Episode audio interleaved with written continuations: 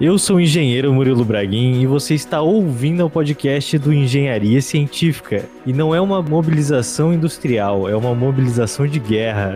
Bom dia, boa tarde, boa noite, engenheiro Leonardo Negrão. E hoje vocês vão conhecer um pouco da população dos pintinhos do Paraná. Olá pessoal, quem está falando é a arquiteta Milena e com certeza eu vou morrer sem saber de tudo. Olá para todos os ouvintes aí do podcast. Eu sou o João Arthur, prazer aqui estar falando com vocês. Vou falar um pouquinho das ações aí da FIEP, da Federação das Indústrias do Paraná, nesse momento de pandemia, e que a gente possa tomar um vinho aí de noite com mais tranquilidade, sabendo das informações, tudo que está sendo feito aí no Paraná, no Brasil e no mundo com relação ao controle dessa pandemia. No podcast de hoje, a gente vai falar sobre a mobilização das indústrias em relação à pandemia. Então, o que, que a gente vai colocar alguns exemplos aqui do que, que cada setor está fazendo. A gente trouxe um convidado super especial que representa a Federação das Indústrias do Estado do Paraná para falar de todas essas ações, não só lá no chão de fábrica, mas também no âmbito político. E para vocês entenderem bem, a gente vai contextualizar o que essa federação representa e como ela atua. Então é isso, desejo a todos aqui um bom podcast.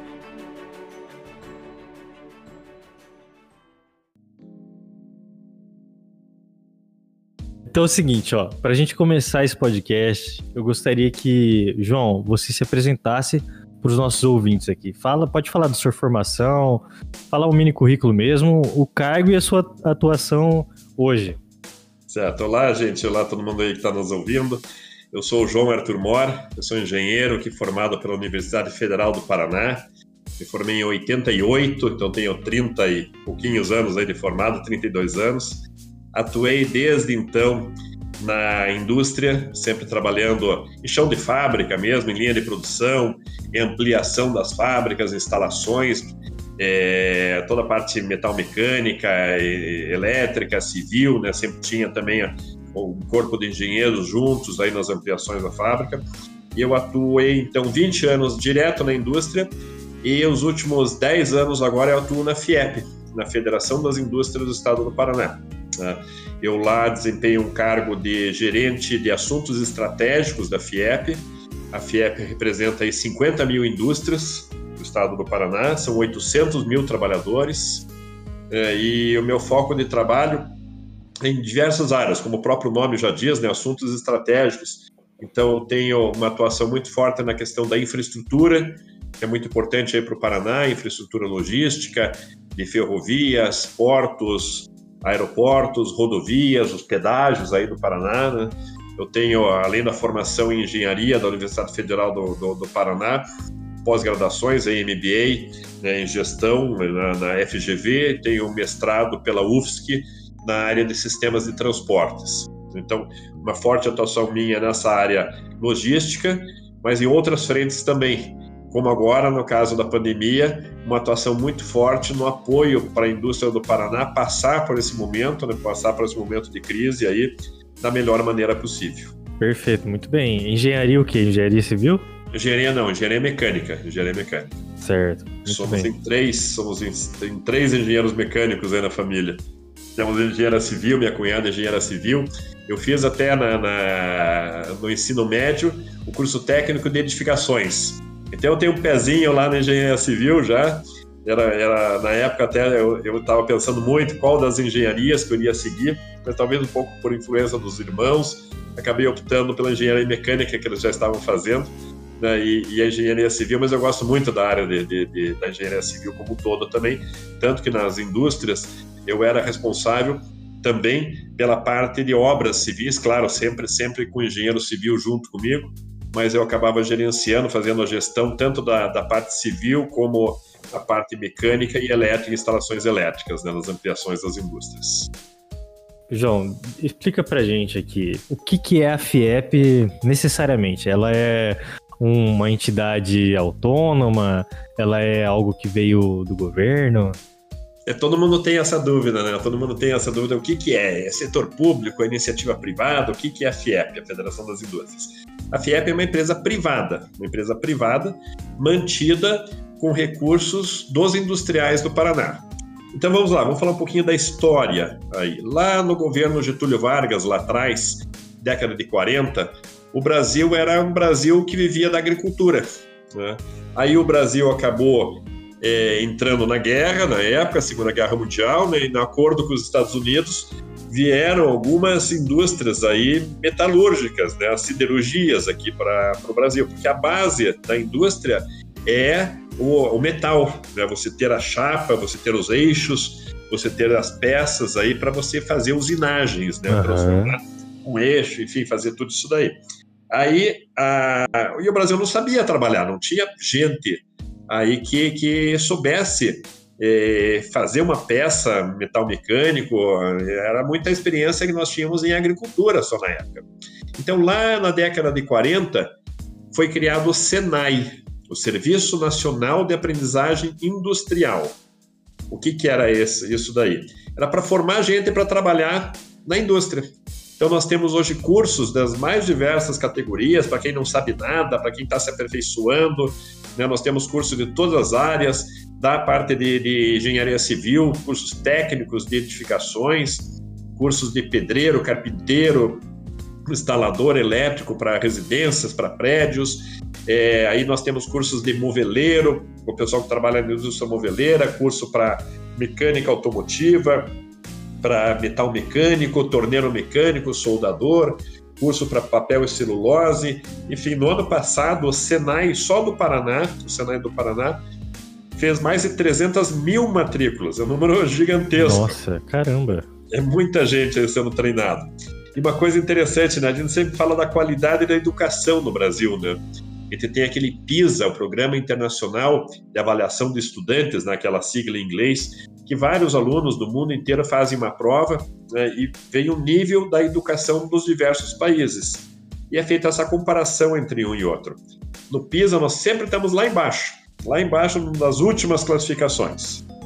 E nessa parte do curso profissionalizante que o Senai faz, né, nós temos também uma prova, se chama World Skills.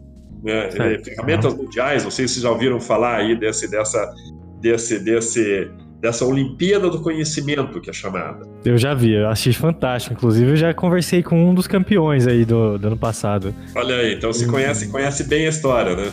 É. Nós temos, por exemplo, vamos falar da, da, parte da engenharia civil aí, que é o, o curso técnico civil. Cada aluno do ensino médio aí, que está fazendo o curso técnico em engenharia civil, o melhor classificado de Londrina, ele compete com os melhores de Maringá, de Cascavel, de Curitiba. Aí, aí o melhor do Paraná compete com o melhor de Santa Catarina, com o do Rio Grande do Sul, com o de São Paulo, com o de Minas Gerais. E o melhor do Brasil vai para a World Skills, que é essa Olimpíada do Conhecimento, e vai competir com o melhor do Japão, com o melhor da, da Suécia, com o melhor da Alemanha, com o melhor dos Estados Unidos. São diversos países do mundo que participam da World Skills. É uma semana de duração. Achei muito interessante. Teve um, um, aluno de Londrina que foi campeão mundial, não foi? foi campeão mundial, medalha de ouro, medalha de ouro, exatamente. Na parte de tecnologia de informação. E foi muito engraçado, porque eu tava lá no Senai e de repente eu vejo um cara assim, vestido com a camisa do Brasil, sabe, com a medalha de ouro. Eu falei, gente, o que, que, é isso? É Olimpíadas? É, é, é, é cosplay, fantasia? Daí eu fui perguntar, daí ele falou, não, é foi campeão mundial, nem sabia que existia essa modalidade, essas coisas assim. exatamente, fantástico. exatamente fantástico. Daí, e tem isso para então o que, que ele faz? Ele recebe um projeto no primeiro dia para construir, vamos dizer, um espaço gourmet, uma churrasqueira, uma pia. Ele recebe lá areia, a brita, a cerâmica, recebe uma maquita para cortar a cerâmica, cortar os tijolos, e ele tem que construir aquele projeto em um dia. E ele, em uma semana, desculpe. E ele é avaliado pela qualidade desse projeto, como é que ele executou esse projeto, se ele executou com, com um grau de segurança, com a limpeza, com dentro do prazo, usando todas as técnicas corretas. Então ele vai recebendo notas e conforme a nota que ele recebe por diversos avaliadores, se comparam todas as notas, ele pode ser medalha de ouro, prata ou bronze. Né? O Senai foca na parte do treinamento profissional e na parte de tecnologia. O SESI forma na parte de qualidade de vida das pessoas, arte, cultura, né, saúde, segurança, educação também. Aí nós temos o IEL, algum de vocês deve ter visto, feito já estágio através do IEL, né? Todo mundo que está nos ouvindo aí, algumas, alguns engenheiros já fizeram estágio aí através do, do IEL. É que nem o CIE, né? A gente conhece os dois grandes aí do, do Brasil. O uhum. Centro Integrado de Escola e Empresa, né? Que é o CIE, e o IEL, que é o Instituto Evaldo Lodge. São, os dois, são as duas pontes de ligação entre as universidades e a, a indústria. Né? Então, esse é o sistema FIEP ele é composto pelo braço do Senai, pelo SESI, pelo IEL e pela FIEP propriamente dita. A FIEP é o braço de defesa de interesse da indústria. Né? É o braço político institucional, é o braço que vai para Brasília defender as, as leis, né? Por exemplo, na parte da construção civil, a gente tem muita coisa aí envolvendo mudança na legislação do Corpo de Bombeiros, por exemplo, né? Aí nós temos uma estrutura embaixo da FIEP, como eu falei no início, nós temos 50 mil indústrias, tá? 800 mil trabalhadores. Desses 800 mil trabalhadores, 120 mil estão na construção civil. Né? Então a gente, a gente representa esses trabalhadores e defendemos o interesse para que a gente possa cada vez mais produzir produzir bem, com qualidade, levando segurança para o trabalhador, que a melhor forma de você crescer né, um país é através do emprego. É isso que a FIEP ajuda a manter, o emprego do, do, do, do trabalhador e a qualidade de vida desse trabalhador da indústria do Paraná. O próprio Sebrae, o Sebrae é transversal, ele apoia todas essas empresas desses diversos ramos, só que com foco na micro e pequena. Então, a micro e pequena indústria, o micro e pequeno comércio, o micro e pequena transportadora, o agricultor familiar. Então, o Sebrae ele, ele atende essa faixa menor de, de, de, empresas, aí, com foco focado no MEI, no microempreendedor individual. A gente encontra muito na construção civil, né, as empreiteiras, aí às vezes tem o cara que é sozinho, ele é especializado em em azulejo, outro especializado em encanamento, é ele só que é a empresa, às vezes ele tem uma empresinha no nome dele. Então o Senai treina ele e o Sebrae ajuda ele na parte da gestão, hum. né? Esse faz parte do sistema S também. Nossa, achei super interessante, que eu nunca entendi todas essas siglas aí. Apesar de eu estar no meio desse pessoal, conheço bastante aqui de Londrina sabe? Senai, todo mundo.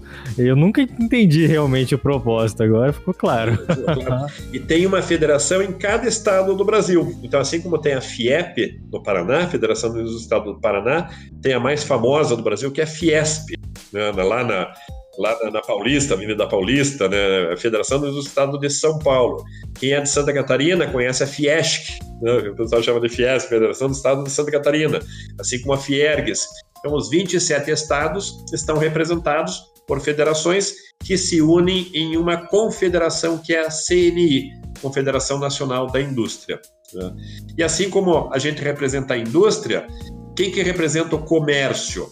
Então é a Federação do Comércio. E lá tem o, eu falei do Senai, né? Serviço Nacional de Aprendizagem Industrial. Se você tira o I de indústria e coloca um C de comércio, vira Senac. Serviço Olha. Nacional da Aprendizagem no Comércio. Faz todo sentido. É. Aí Sim, ensina. Não nada disso também.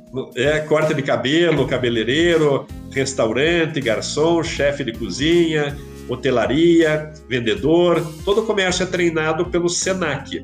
Aí você tira, tira o I de indústria, coloca um T de transporte e vira o SENAT. Serviço Nacional da Aprendizagem no Transporte.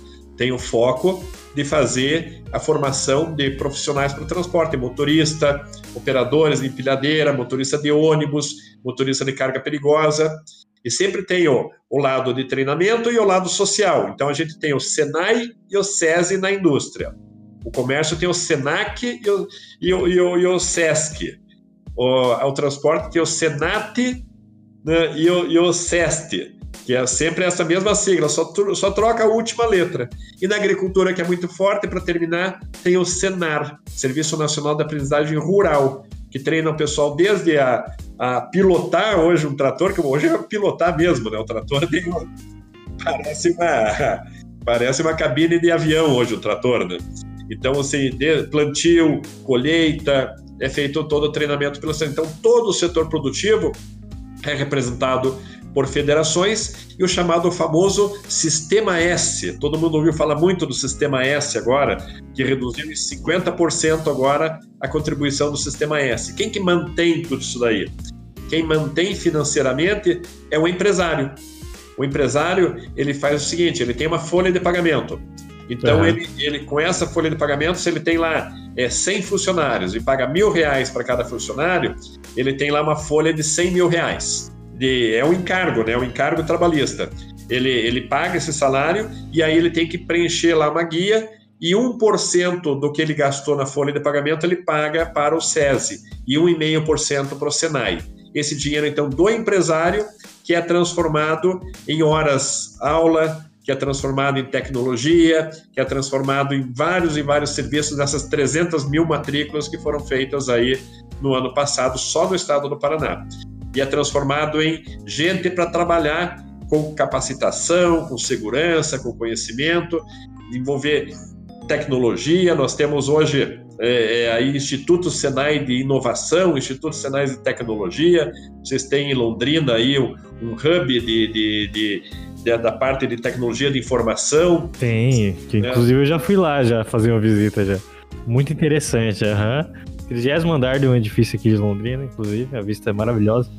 É isso aí, a gente tem uma, uma, uma instalação justamente para desenvolver o que existe de mais moderno no mundo. Muitas vezes a gente fala, pô, mas os Estados Unidos lá tem o MIT, né, o Massachusetts Institute, lá do MIT. Ah, mas a Alemanha tem o Instituto Fraunhofer.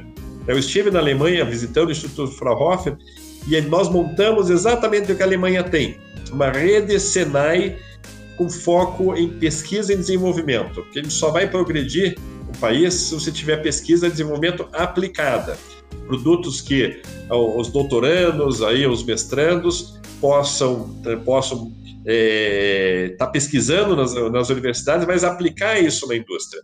Então, essa é, faz, essa é a ponte de ligação, pesquisa aplicada. Isso é, é ótimo. A gente falou disso no, no podcast de pós-graduação, né, Murilo? Foi, falamos. Dessa questão de estudos com aplicação na, na, na indústria, na, na produção, né? E daqui a pouquinho a gente vai falar aí de uma novidade que a gente está tendo aí de testes rápidos do Covid, que estão dentro do Senai, Instituto Senai de Inovação. Maravilha, interessante, muito bom, viu? Eu acho o seguinte, ouvinte, ó, vocês têm que. Vou até colocar uma salva de palmas aqui no, na edição, que vocês têm que valorizar aqui. Esse conhecimento vocês não vão ter em lugar nenhum, aposto, tá? Até hoje eu não sabia tudo isso, achei muito fantástico, viu? Muito legal. Nossa, super interessante. Onde quer que vocês estejam, em qualquer cidade que estão nos ouvindo aí do Brasil inteiro, procurem a unidade do Senai mais próximo só para conhecer. Fala, olha, escutei lá no podcast lá da, da engenharia científica, queria conhecer um pouquinho. Vão lá, conheçam e vocês vão se surpreender, assim como eu me surpreendi. Good news, everyone! Até essa primeira parte aqui é interessante a gente deixar no podcast as informações para o ouvinte entender agora a atuação da FIEP, né, depois de todo esse, esse panorama aí em relação à pandemia. Vamos lá, então é uma, é uma atuação muito forte. A gente está primeiro com três grandes focos. Primeiro foco, obviamente, é a saúde das pessoas, de preservar ao máximo a saúde das pessoas. Mas o segundo foco é preservar o emprego, né? é preservar que essas pessoas se mantenham empregadas. E o terceiro foco é a saúde financeira das empresas para que, passada a pandemia, a gente consiga ter uma economia girando. A gente atua junto com o governo estadual e junto com o governo federal, defendendo as questões que impactam diretamente para uma indústria. Né? Qual que é o problema de uma indústria hoje? Né? Você tem uma situação de algumas indústrias que estão bem, são indústrias daqueles produtos chamados de essenciais. Né? Então, por exemplo, toda a indústria de alimentos, que é muito forte no Paraná, é, o pessoal brinca, né? Que, que, acho que todo mundo já recebeu aquele videozinho, né? Eu tô que nem um pintinho, acende a luz, eu como, apaga a luz, eu durmo. Né? Então, tá todo mundo em casa comendo, todo mundo engordando, aquelas brincadeiras, você sai aí, mas tirando a brincadeira de lado, a indústria de alimentos que provê o alimento para que a gente possa ficar em casa. Né? Então você tem toda uma indústria de proteína vegetal, a gente fala aí do açúcar, a gente fala do, do café, a gente fala do arroz, do feijão, a gente fala do milho, da soja, né, da mandioca, todos os produtos aqui do, do, produzidos aqui no Paraná. A gente fala muito da indústria de proteína animal, a carne de frango, a carne de, de suíno, a carne de gado. Vocês têm ideia, gente? Pense um pouquinho aí na resposta quantos pintainhos, que é chamado pintinho, é chamado de pintainho, né? Quando ele nasce. Quantos pintainhos nascem só no Paraná todo dia? Deve ser uma coisa fenomenal, assim. São, são 7 milhões de pintainhos todo dia que nascem. Por dia? Nossa, por cara. dia, por dia. Meu Deus. Eles, 7 milhões. Nós temos 10, 11 milhões de paranaenses aqui. Nascem 7 milhões por dia de pintainhos. Imagina o tanto de que morre, né? Oi? Imagina o tanto que morre. É, 42 dias, né? 42 dias de engorda, né? Com alimentação nos aviários, todo o processo aí de, de, de, de higienização, todo o processo de cuidados sanitários. Com 42 dias vai para o frigorífico. No frigorífico ele é abatido, né? e daí ele, a maioria dele é exportado. Nós exportamos carne de frango para o mundo inteiro. né? O Brasil é responsável hoje por um terço da carne de frango do mundo. E o Nossa, Paraná é interessante isso. é muita carne de frango. E o Paraná é responsável por um terço do Brasil. Então, se você falar que o Paraná é responsável por 10% da carne de frango do mundo, é, o- é exatamente o que o que está acontecendo hoje. Nós exportamos para o Japão, nós exportamos para a China, para o Oriente Médio, para países do Sudeste Asiático, muito para a Europa. Nós temos uma exportação gigante de carne. Então, essas, essas pessoas estão trabalhando na indústria de alimentos, tanto na de proteína vegetal como na de proteína animal. né? Então, nós temos que manter essa indústria de alimentos funcionando. Então, essa é uma linha. Eu dividiria a indústria, voltando para a tua pergunta, né, como é que a indústria está atuando? Vamos, vamos dividir em três tipos de indústria. Aquela indústria do produto essencial, indústria de alimentos, a indústria de higiene, produtos de higiene, a indústria de medicamentos, de remédios. Nós temos toda a indústria que faz embalagens para esses alimentos poderem chegar no supermercado, a caixinha do remédio, a embalagem plástica do frango. Nós temos a indústria de pneus que fornece para os caminhões que estão transportando esse alimento até chegar na tua casa. Enfim, toda a indústria, toda a cadeia que a gente chama industrial, que uma coisa vai amarrando outra. Você tem indústria química, né, que tem que fazer o álcool em gel. Você tem indústria é, química que faz os produtos adicionados aos alimentos né, para dar as características do, dos alimentos como um todo. Enfim, você tem um universo de indústrias que estão funcionando normalmente na pandemia. Mas a grande maioria, ela sofreu muito, e está sofrendo muito. São indústrias de produtos não essenciais. Vamos pensar assim, uma geladeira. Você conhece alguém que saiu nesse último mês para comprar uma geladeira? Sim, aham, verdade, né? A indústria de eletrodomésticos, geladeira, fogão, caiu muito. Caiu a produção muito, porque o comércio fechou. Na hora que o comércio fecha, você não consegue colocar a tua produção. O comércio deixa de vender, aí deixa de fazer o pedido para a indústria, e a indústria entra em férias coletivas, que é a primeira opção. Né? Indústria de automóveis também entrou em férias coletivas. É, a indústria de móveis, de móveis também, ninguém compra uma mesa, um jogo de quarto, porque o comércio está fechado. Né? Então a indústria, por sua vez, acaba tendo que fechar também. São de produtos chamados de não essenciais nesse momento. E tem um terceiro tipo de indústria que nós estamos transformando a produção. É a indústria, por exemplo, do vestuário, que emprega muito no Paraná. Muita gente em Londrina, muita gente em Apucarana, muita gente em, em Maringá, em Cianorte. Quem conhece Apucarana, como é que é o ponto de ônibus da Apucarana? Alguém já passou por lá de vocês? Sim, eu já passei, é um boné É gigante. o boné, né? É o, é o boné, é a capital brasileira do boné. São fabricados milhares de bonés. Mas com o comércio fechado, ninguém vende boné. Ou Cianorte, o portal de entrada da cidade é uma máquina de costura. Então é, é, é muito forte, são 80 mil pessoas que trabalham nesse setor no Paraná. É o terceiro maior empregador. Só perde para a indústria de alimentos, para a construção civil, e ele é o terceiro. Esses 80 mil pessoas muito provavelmente seriam demitidas, infelizmente, porque caiu 90% a, a venda. Né? Sim, é, Então- isso, isso por conta das lojas fechadas, né? Na, na verdade. Exatamente, exatamente isso. Então, o que, que a gente fez? A gente fez um grande trabalho de mudança do tipo de produto que essa indústria está fazendo. Então, ela deixou de produzir bonés e hoje ela está fabricando máscaras cirúrgicas. Aquelas máscaras que, que os médicos usam, que os assistentes, os enfermeiros usam no atendimento, ali no- na- na linha de frente do atendimento. Então, são máscaras especiais, feitas no material especial chamado de TNT, tecido não tecido. Isso, achei incrível, achei incrível isso aí. Tecido, não tecido, olha só, não sabia disso. Lindo aqui, é um produto derivado do petróleo. Um que loucura é essa? Vem da Braskem, lá, um fornecedor, e, e é, é feita uma, uma, uma, mistura desses, desses componentes para fazer um elemento filtrante que retém mais de 95% das bactérias. E aí você coloca mais duas camadas, uma externa e uma interna, e o tecido também repelente a umidade, então você tem uma máscara com todas as características técnicas, de acordo com as normas técnicas da ABNT, Associação Brasileira de Normas Técnicas, de acordo com a resolução da Anvisa, da Agência Nacional de Vigilância Sanitária. Só que isso leva tempo, né? Então a gente transformou essas indústrias nas últimas três semanas e agora, nessa semana. É importante a gente pontuar aqui que a gente está gravando dia 22 de abril de 2020 aqui. Isso, Só para o ouvinte se situar. Então, eles estão recebendo as cargas já para colocar em produção. São mais de 30 empresas no sudoeste do Paraná que vão produzir mais de 5 milhões de máscaras para a Secretaria Estadual de Saúde do Paraná. E foi isso foi um pedido da secretaria?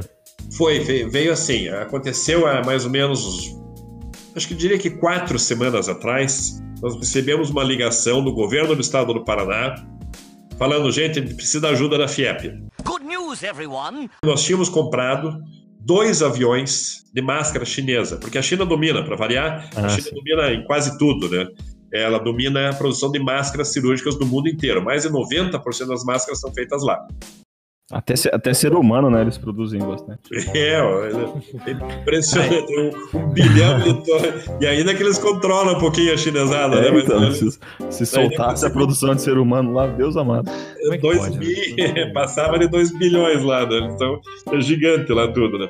Dois aviões cargueiros de máscaras.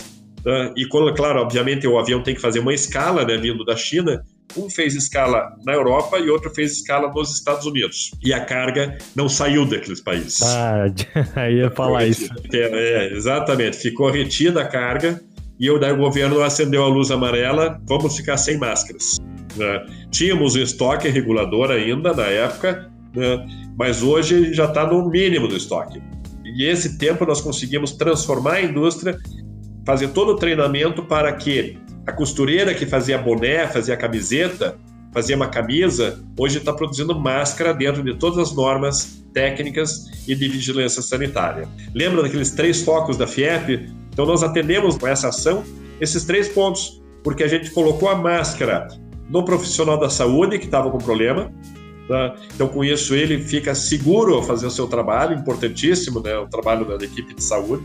Hoje são mais de 20 mil costureiras no Paraná que estão fazendo máscaras, né? outras tantas fazendo aventais cirúrgicos, né? costureiras, costureiros, né? É um jovem em todas as cidades do Paraná. Aí tem muita mulher trabalhando, tem muito jovem trabalhando, homem um pouquinho menos, mas tem, tem muito homem trabalhando. Mas o emprego da mulher é muito forte no setor do vestuário. Então a gente conseguiu preservar esse emprego. E essa empresa que hoje estaria com grandes dificuldades financeiras, ela está conseguindo girar, ela está conseguindo vender essa máscara. Sim, com certeza. Olha só que interessante, que trabalho bacana. Aí teve uma segunda ação. Qual que é o equipamento que é mais usado nos hospitais, nas UTIs, que se fala todo dia que está faltando no mundo equipamento? Os respiradores. O famoso respirador, né? Então, o que, que o Senai fez junto com as indústrias automotivas aqui do Paraná, a Volvo e a Renault? Tá? Nós fizemos uma parceria com a Princesa dos Campos, com aquela empresa de ônibus, tá? e às vezes o hospital tinha lá dois respiradores estragados. Tá? O outro hospital tinha outros dois, outro hospital outros três. A gente juntou todos esses respiradores estragados e, por exemplo, de três respiradores, você monta um e coloca para rodar de novo. E usa peça de um no outro, né? Exato, exato. Alguns dava para consertar, que era coisa mais simples, mas outros a gente faz de dois ou de três, faz um, a Volvo e a Renault estavam em férias coletivas, colocaram a equipe técnica deles para ajudar. O Senai abriu suas unidades só para isso, unidade aqui da SIC, de Curitiba, cidade industrial de Curitiba, a unidade lá de Maringá. Então fizemos dois postos de, de, de, de trabalho, né? e a Princesa dos Campos fez toda a logística de graça, gratuitamente, para os hospitais. Fora o que outras empresas do Paraná desenvolveram de respiradores. Uma empresa lá de Marechal Cândido Rondon, lá no oeste do Paraná, né, pertinho lá de Toledo, de Cascavel, quase em Guaíra, né, desenvolveu uma, uma, um respirador, já foi lá para a Anvisa para certificar. Uma outra empresa de Campo Mourão também desenvolveu o respirador para atender todo esse trabalho aí de ajuda na saúde. Né? Uma outra curiosidade, uma outra transformação grande, a indústria de álcool, álcool gel. Né? Nós tivemos indústria de bebidas de cerveja que usaram seus tanques para fazer álcool gel. Isso é um case interessante, que eu não, não entendi como. Mas antes disso, só para falar que no podcast anterior a gente falou disso, de uma atuação mais altruísta das empresas. Então a gente teve exemplo lá e está tendo exemplo aqui agora. Muito interessante. O setor do norte do Paraná, de, de o setor do, do, do açúcar e álcool, fez doação de volumes muito grandes de álcool, 70%. Indústria de bebidas fez o envase desse álcool 70 em embalagens menores. Algumas colocaram o produto químico que faz a transformação desse álcool em álcool gel. Até que começou até a faltar esse produto químico depois. Outras fizeram uma transformação bem interessante. Um cara que fabricava aqui pertinho de Curitiba aqueles sprays aerosols de tinta né, para grafiteiro, por exemplo, ou para construção civil, para alguém o que pintor vai de janela. Isso, isso aí. Então, ele, ele mudou e criou um aerosol de álcool 70 para higienização. Doou os primeiros 20 mil frascos aí para hospitais, para o pessoal da saúde, para asilos, né? fez uma doação e colocou um produto novo no mercado. Ele estaria parado hoje e ele fez uma ação social e hoje ele coloca esse produto no mercado. Então é muito, muito, muito interessante. Ele desenvolveu um spray, um de álcool. De álcool, de álcool. É o primeiro spray de álcool. É álcool 70 em aerosol. Ele até deu uma entrevista, o dono da empresa, um engenheiro, falou assim: olha, minha mãe e minha irmã trabalham na saúde, em hospitais, e eu sei o que, que elas estão passando. Eu não podia fazer outra coisa senão fazer essa doação e agora colocamos no mercado esse, esse produto. Good news, everyone! Até cachaçaria. Quem gosta de uma cachaçinha aí, né? Tem, nós temos uma cachaça em Morretes que foi premiada como a melhor cachaça do mundo na Bélgica, há três anos atrás. Ó, oh, olha aí. Regulou uh, todos os tonéis dele, parou de produzir cachaça e passou a produzir álcool em gel porque a destilação né, da cana você consegue transformar ela em álcool, né, em cachaça ou em álcool, só fazer as regulagens de pressão, tudo, os tempos. Então ele transformou e também está fazendo a doação para todo o atendimento de saúde de Morretes e Antonina. Mas essas empresas que estão se adaptando e mudando sua linha de produção e tudo mais para poder atender a demanda do, do mercado praticamente, né? Eles estão se reinventando. A maioria tem objetivo de criar um novo produto, atuar num novo, numa no, nova área, é só aproveitando para não ficar parado e depois volta pro, pro, pro core business dele antigo e tudo mais? Bela, bela pergunta. É, é, é, bem interessante isso daí, porque algumas delas estão preenchendo esse espaço vazio agora da produção, na produção de máscaras e jalecos. Quando retomar o mercado de boné, por exemplo, de camiseta, elas muito provavelmente elas voltem a produzir bonés e camisetas mas algumas outras já estão percebendo que está abrindo um novo nicho de mercado, essa parte de máscaras. O resultado da pandemia, claro, depois em termos econômicos, vai abrir para o mundo inteiro um processo que a gente está chamando de desglobalização. Nós ficamos muito dependentes da produção de poucos países, especialmente a China. A China dominou muito vários mercados. Hoje, o pessoal da construção civil está acostumado aí a montar painéis fotovoltaicos, por exemplo, em cima dos telhados aí de prédios, né, fachadas, casas, né, fazer a geração fotovoltaica né, a partir aí do, da energia solar. 100% dos painéis fotovoltaicos do mundo são fabricados na China. 90% das máscaras de segurança são fabricadas na China. Então, os países acendeu uma luz amarela quando eles viram que por exemplo, se a China tivesse tido uma pandemia maior ainda e tivesse fechado esse país como um todo, a China, né, a gente ficaria totalmente é, sem, sem a, sem a matéria-prima, sem a, sem a máscara. Pra... Então, equipamentos essenciais, como respiradores, máscaras, jalecos, têm que ser fabricados dentro do Brasil. Isso que a gente está defendendo. Pelo menos numa licitação futura, depois que passar a pandemia, faz uma licitação para compra de máscaras, mas 50% tem que ser fabricado aqui no Brasil. Então, um caso interessante: uma empresa lá do sudoeste do Paraná, uma cidade bem pequenininha, se chama Santo Antônio do Sudoeste. Comprou máquinas automáticas já para fazer as máscaras. Então, enquanto uma costureira consegue fazer manualmente 100 máscaras por dia, eles, com essa máquina, eles conseguem produzir alguma coisa em torno de 140 mil máscaras por dia. Esse processo de produção de máscaras é um processo ele, todo automatizado na China. É uma pessoa que opera uma máquina. Só que, claro, essa máquina hoje está em falta, inclusive, no mundo. Mas ele conseguiu ainda, ele percebeu no início da pandemia a necessidade disso e conseguiu comprar duas máquinas trouxe essas duas máquinas, está instalando agora e vai produzir com essas máquinas. Não é uma máquina 100% automatizada. Ela vai fazer 70% da produção. Os outros 30% vai ter que ser feito manual. A costura final, a, a colocação do elástico, né, que vai preso atrás da orelha, então tem que fazer uma, uma parte final. Então, esse empresário, ele viu uma oportunidade de mercado para ele, comprou a máquina e esse vai permanecer nesse mercado. Isso também vai acontecer com aquele pessoal do, do álcool, do álcool em spray. Vai continuar vendendo isso, é um novo produto para eles. É, esse aí inovou muito, né? é muito legal, é muito legal isso daí, exatamente. E esse outro empresário aí é mega visionário, né? Pra se tocar assim, no, sei lá, numa etapa anterior e falar: olha só, vou comprar essa máquina aqui porque a produção disso vai ser estratosférica. Exatamente. Só que agora cabe um papel também da FIEP que é outra área, né? Outra área. Por exemplo, e aquela indústria que não, não tem como se transformar? Não, não, tem, não tem jeito. Como é que ela faz? Uma indústria de geladeira. Faz geladeira, mas não consegue criar um produto que venda. O que, que a gente trabalhou com o governo, tanto com o governo estadual como o governo federal, em quatro grandes frentes. Primeiro, a flexibilização da questão trabalhista. Se você, se o empresário mandar embora alguém, mandar embora o funcionário, o que, que ele vai fazer no dia seguinte que ele foi mandado embora o funcionário? Ele vai bater lá na Caixa Econômica Federal, vai pegar o seguro-desemprego dele e vai pedir o, vai, vai, vai pedir o seguro-desemprego e vai pegar o FGTS dele. O governo vai ter que desembolsar isso daí. A gente falou, gente, porque como a gente está numa exceção da regra, por que, que a gente não libera o seguro-desemprego dele, ele estando empregado?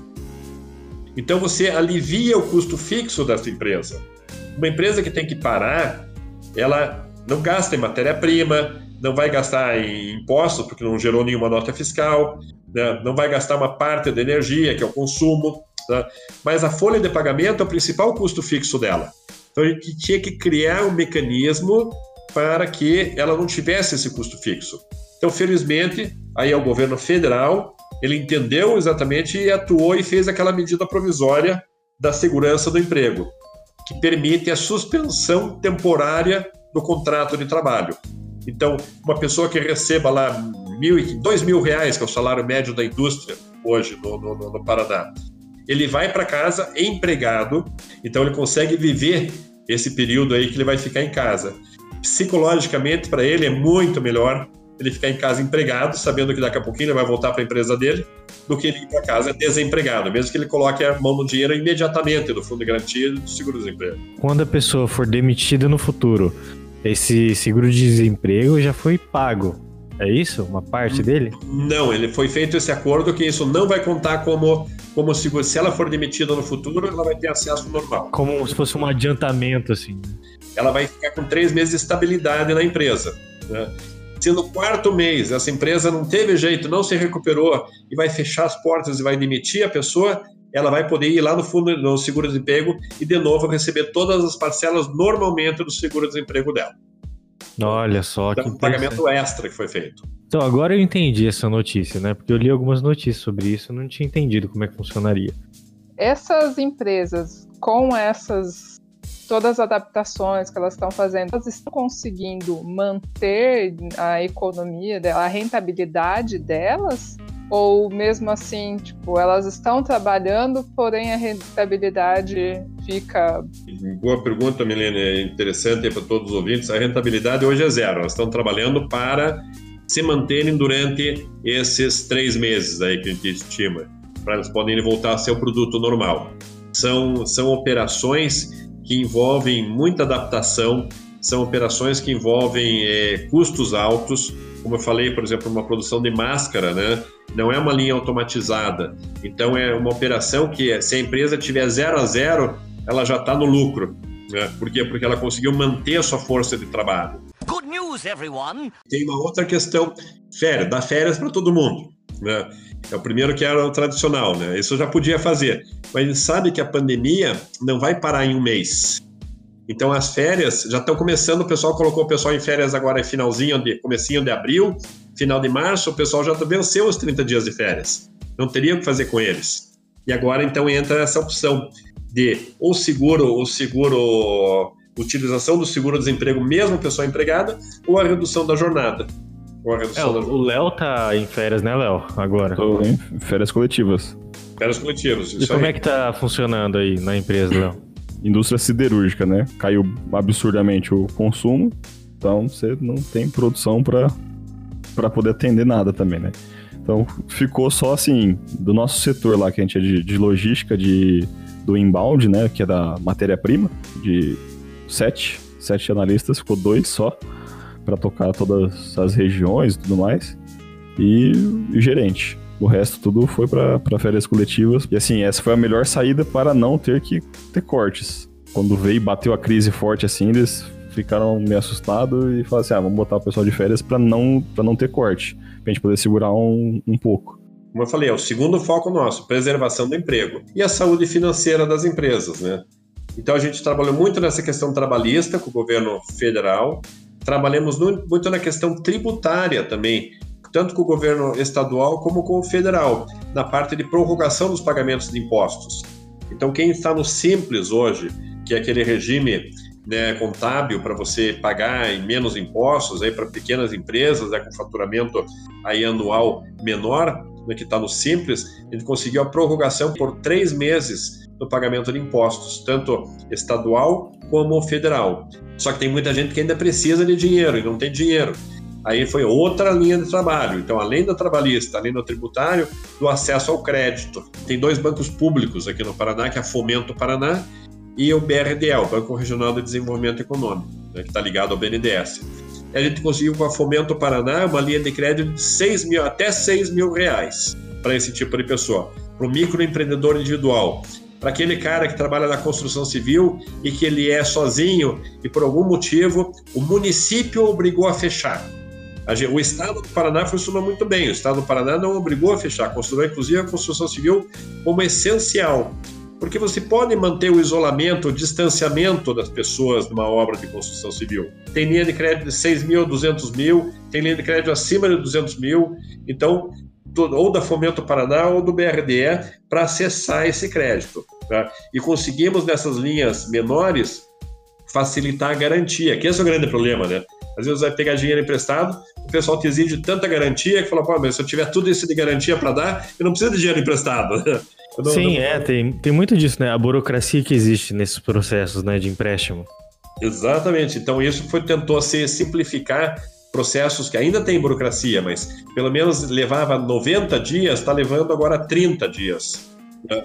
Então, diminuiu essa burocracia e essa parte de, principalmente essa parte de garantias, estão sendo aceitas, inclusive a pessoa fazer uma, tipo como se fosse uma nota promissória um aval ali, né? um aval, ele ser avalista ali, ele assina, ele como proprietário daquela microempresa, ele assina se comprometendo que ele vai pagar aquele empréstimo com juros baixíssimos, juros na ordem de 0,4% ao mês. Olha só, maravilha. Então, não, não, tinha isso no mercado antes, né? então são juros extremamente baixos. E a quarta atuação nossa foi na parte logística, né? a gente não pode deixar o Paraná parar. As rodovias aí não podem parar, né? Ah, quando a gente fala do transporte de cargas, os motoristas têm que ser atendidos. Então a gente teve muito problema no começo, os motoristas não queriam carregar, porque, poxa, mas eu não tenho nem onde almoçar. No restaurante da estrada está fechado. Isso é verdade. Eu e o Léo já comentamos no podcast anterior, né? A gente estava discutindo sobre o que é essencial e o que não é. Né? E justamente o Léo colocou essa, esse exemplo aí. O caminhoneiro tá rodando por aí, ele não tem mais onde dormir, não tem mais onde comer, não tem um mecânico para trocar o pneu dele ou mexer no caminhão que ele precisa, e isso, essa cadeia toda não é essencial, né? Quando a gente olha por esse aspecto, parece que é essencial, né? toda a cadeia, né? A gente tem que falar sempre em cadeia produtiva, né? O setor do transporte, ele tem que movimentar exatamente isso que você falou. Teve um prefeito que fez um decreto dizendo que todo o comércio tinha que fechar. Né? E fechou a borracharia da cidade. Falou, tá, mas e o caminhoneiro, como é que fica? Né? Então, a loja de peça, que o cara precisou lá de um determinado peça para o caminhão, está na loja. Se a loja está fechada, o caminhão não anda. Então a gente conseguiu reverter isso, colocando nos decretos municipais que todo fornecimento de peças, serviços e insumos necessários para que indústrias ou transportes essenciais funcionem, eles também são considerados essenciais. Olha só, muito interessante isso, viu? Responde a uma pergunta que a gente fez mesmo nos podcasts passados. Legal. Me ligou da gráfica do interior do Paraná esses dias falando, oh, o prefeito proibiu aqui de eu, de, eu, de eu abrir aqui. Daí, porque a gráfica é considerada não essencial. Mas sabe o que ele fazia? Hum. Bloco para o médico da, da, da, daquela cooperativa da Unimed fazer o receituário dele, Nossa. fazer aqueles exames. Se o cara não entrega isso, como é que o médico vai trabalhar? Verdade. Nossa, caramba. Eu não tinha pensado. Então, essa negócio, a gente está trabalhando com o governo agora, justamente com o governo estadual, em fazer um protocolo que a gente está chamando de reabertura gradual da economia, definindo os setores, definindo indicadores. Quais serão esses indicadores? Número de leitos ocupados destinados à Covid-19. Certo. Então, no Paraná. Isso até dá um orgulho. A gente vê pouco isso às vezes na, na, na, na televisão, nos noticiários. É a primeira vez que eu tô ouvindo isso agora. É, mas, mas até o resultado, como é que está o Brasil em relação ao mundo? Que a gente escuta aí do, dos números. França está um caos, Itália está um caos, Espanha está um caos, Reino Unido está um número estratosfericamente alto.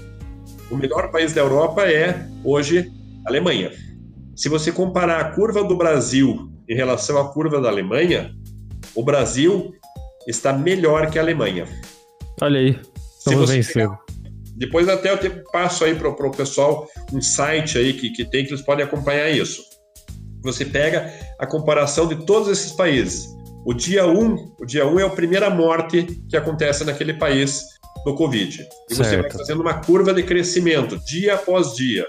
Né? Nós estamos no Brasil hoje no 35 dia, se não me engano. Né? Nós temos menos mortes do que a Alemanha tinha com 35 dias. Muito menos do que os Estados Unidos. Muito menos que o Reino Unido. E, e dentro do Brasil, dentro do Brasil, vamos pegar o Brasil. E o Brasil tem 210 milhões de habitantes. A Alemanha tem 80 milhões de habitantes. A gente está falando em número absoluto, em morte. Se ele falar em número a cada. Proporcional, né? proporcional à população, nós estamos melhor ainda. Claro. Então, o indicador de saúde é o primeiro que deve ser observado. Mas vocês têm ideia de quantos leitos que nós temos no Paraná que estão ocupados hoje, leitos de UTI, que estão ocupados? Não. 20 aí do podcast, né? pense no número que se imagina. Não faço ideia. Né? Nós estamos hoje com 23% dos nossos leitos ocupados. 23. E esses leitos ocupados são necessariamente o Covid ou não? São, esses são 100% de leitos destinados para o Covid. Nós temos outros leitos destinados para doença cardíaca, para o pessoal que vai ter um acidente vascular cerebral, vai ter o cara que vai cair da moto, que vai ter que ir para UTI, com tra traumatismo craniano. Então, nós estamos numa situação relativamente positiva. Claro, dentro de uma pandemia dessas, acho que nada é positivo, mas dentro do, do pior que, cenário que, que estava sendo previsto, nós estamos numa curva, num cenário mais otimista do que os primeiros os mais otimistas. Nós estamos conseguindo fazer o achatamento do crescimento dessa curva. Nós estamos crescendo aos poucos. Não parou de crescer, vai crescer mais no Brasil. Vai aumentar o número de mortes ainda no Brasil. Mas o crescimento está sendo controlado. Você estava dizendo o parâmetro que está sendo usado hoje em relação à saúde e à indústria. Como é que está sendo essa relação? O parâmetro que será utilizado aí para saber se nós podemos fazer a reabertura gradual da economia é o parâmetro de leitos de UTI ocupados por pacientes com Covid-19. O grande problema é o que acontece, por exemplo, em Manaus, que aconteceu em Manaus, onde você chega com nível de ocupação de 100%. Ou o que aconteceu na Itália, que você tem muito paciente que não tem leito de UTI para ele. Enquanto tiver baixa, com essa porcentagem baixa, a indústria vai estar tá voltando gradativamente. É, a indústria já está já tá operando, já está voltando, né, com todos os cuidados. Por exemplo, nós temos uma grande indústria aqui no setor automotivo, que é a Renault, né? Ela, para ter uma ideia, ela está fabricando, já comprou máscara para todos os seus funcionários. Ela colocou todo um sistema de médicos e enfermeiros à disposição ela tem leitura de temperatura de todas as pessoas ao entrar na fábrica. Eles estão preparando isso. Eles têm tapetes que a pessoa pisa nesse tapete antes de entrar na fábrica. Esse tapete tem produtos químicos que higienizam a bota, o calçado, o solado do calçado. A pessoa vai para o vestiário, troca de uniforme, o uniforme daí é higienizado ela vai no ônibus que ela tem do transporte, o ônibus é todo ele higienizado, né? todo mundo com máscara dentro do ônibus, então todas as precauções são tomadas para que não haja a proliferação do, do, do vírus. E qualquer qualquer sintoma, imediatamente a pessoa é, é levada para fazer teste, é levada para atendimento médico. Então, existe uma série de protocolos de segurança, tanto para a indústria como para o comércio. O comércio também. A ideia é que o comércio vá lentamente reabrindo. Né? Então, você tem uma loja, uma loja de 10 metros quadrados, que antes trabalhava com quatro funcionários, trabalha agora com dois, por exemplo. Uma loja de departamento que vende imóveis, que antes trabalhava com 40 funcionários, ela pode começar com 25% da sua capacidade operacional, ou seja, 10 funcionários. Mantenha o distanciamento, você limita o número de pessoas que entrem nessa loja, mesmo porque não vai ter movimento de uma hora para outra que vai encher a loja. Realmente, né? é. Até vi ontem, eu vi ontem uma, uma foto, acho que uma notícia de um, uma loja de departamento dessa e tinha uma fila enorme na frente. Vocês viram isso? É da Riachuelo. Olha só. Todo mundo sem máscara, sem nada. Aí eu falo isso aí, ó, é seleção natural o nome disso. não dá, não dá para fazer uma Black Friday, né? não dá para fazer uma Black Friday agora, né, no comércio, né? Não dá para fazer uma promoção aí para chamar público, né? Porque... Sim, a gente olha nas redes sociais, a maioria das lojas que às vezes aparece para mim que eu tô seguindo, muitas lojas estão falando assim: "Ah, tudo com 50% de desconto, gente". Assim não estão ajudando. Mas Milena, aí quem for lá comprar, aí é a natureza agindo, né? não é mais o ser humano. Good news, everyone! No caso, uma outra ação que foi feita, uma curiosidade também, hospitais de campanha. Né? Manaus está montando um hospital de campanha porque chegou em 100% da capacidade das UTIs, está montando um hospital do Exército. Esse hospital do Exército né, precisa de leitos, né? Então a indústria do Paraná tem sete empresas, tem duas aí de Londrina, tem cinco em Curitiba, e elas estão girando agora 24 horas para poder atender pedidos aí de, de hospitais de campanha. Né? Mas então a gente está pegando outras empresas do setor metal mecânico, uma, uma para atender dos braços, outra para fazer o motorzinho, para a cama subir e descer, outra para inclinação e assim por diante. Muito bom. Assim como outras empresas do setor plástico, tem aquela máscara chamada Face Shield, que é o visor, né? Aquela, aquela, máscara facial. Então, tem empresas que estão doando aquela armação da cabeça, estão fazendo injeção. Uma, uma indústria aqui de Campo Largo, a Arte Matriz, ela, ela injetou 40 mil peças. 40 mil peças. Ela fez o molde, injetou, né, fez aquela peça. Outra empresa doou a máscara propriamente dita, o visor, que é de, de garrafa, de PET, né?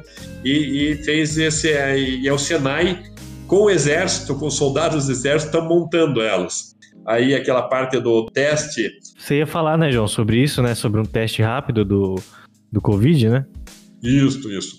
A grande estratégia aí da Coreia do Sul e Alemanha foi testar o maior número de pessoas possível, né? Para poder separar o pessoal que estava contaminado ou não, poder, poder identificar ele o quanto antes possível, né? para deixá-lo em isolamento social. E o, o problema é que está faltando esse teste no mundo também. E uma empresa aqui de Curitiba, ela participou de uma, um edital de inovação do Senai, venceu esse edital, colocou a proposta né, e venceu, recebeu o apoio do Senai e está fabricando hoje dentro da unidade aqui de Curitiba no Senai nesse Instituto Senai de Inovação em Eletroquímica, tá? está fabricando um teste rápido que sai a resposta em 15 minutos se a pessoa está ou não contaminada. com a diferença que esse teste é um teste que pode ser levado até o local de trabalho. Então ele pode ir, por exemplo, no corpo de bombeiros, testar todos os bombeiros que estão atuando lá. Se tiver alguém com Covid, daí ele é retirado antes de você ter a, a contaminação. Né? Você pode fazer estatisticamente numa empresa, você pode fazer numa região, né? e esse teste está sendo desenvolvido dentro do Senai. Já vai ser feitos os primeiros 15 mil agora testes na, na, na, sequência, provavelmente na próxima semana, já está fazendo os primeiros 15 mil testes dessa empresa chamada High Lab. E como é que é esse aparelho, João? É pequenininho, parece uma. Sabe aquela cafeteira de café expresso que se coloca aquela, aquela coisinha dentro lá do café? Uhum. Né? Cápsula do café, coloca Sim. e faz o café. É daquele tamanhinho, pequenininho. Só que aí ele tem uma comunicação, ele lê, ele lê a amostra de sangue, você faz um furinho no dedo da pessoa. Que nem aquele pessoal que tem problema de diabetes, que tem que fazer o controle de glicemia, né? Você faz um furinho no dedo, pinga esse, essa gota de sangue num reagente, pensa que ele fosse teste de glicemia, né? esse, esse, esse reagente ele tem uma leitura, manda para um, uma, uma, central né, por telefonia, comunicação aí com, com transmissão de dados. Essa central analisa nos computadores aí esse essa essa amostra de sangue né, que foi mandada com os testes e com grau de assertividade na faixa de 92% para um tipo de teste, 98 para outro tipo de teste, ele te dá o resultado em 15 minutos. O Senai colocou à disposição dessa empresa 55 pesquisadores, colocamos bolsistas lá para trabalhar junto com eles para desenvolver isso daí. Isso vai ajudar a gente nesse controle também dessa reabertura gradual da economia. Eu achei mais interessante essa mobilização, é como se fosse uma guerra mesmo. É. A gente chama isso aí mesmo. É... Léo Murilo e Milena, é uma estratégia de guerra, uma estratégia de guerra. A gente tem, inclusive, tendo reuniões, muitas reuniões com o Exército, né? eles têm um pensamento estratégico nisso daí, de, de o Exército comprando equipamentos, montando hospitais de campanha, é uma estratégia de guerra, de transformação, assim como aconteceu na Segunda Guerra Mundial, onde fábricas de panela nos Estados Unidos começaram a fabricar balas, né? Fusíveis, a empresa automotiva americana começou a fabricar tanques de guerra e aviões, né? A gente está transformando a indústria do Paraná realmente numa, uma alteração, como se nós estivéssemos numa guerra e estamos mesmo, só que contra um vírus aí. Então é isso, pessoal. Se você ouviu a gente até aqui, principalmente se você aprendeu alguma coisa, não deixe de seguir o Engenharia Científica nos agregadores de podcast, principalmente no Spotify. Acesse também o nosso site engenhariacientifica.com.br para ver todo o nosso conteúdo. Se você quiser mandar áudio para gente, mande no número 043 9969 50891. Então é isso, pessoal. Muito obrigado e até a próxima.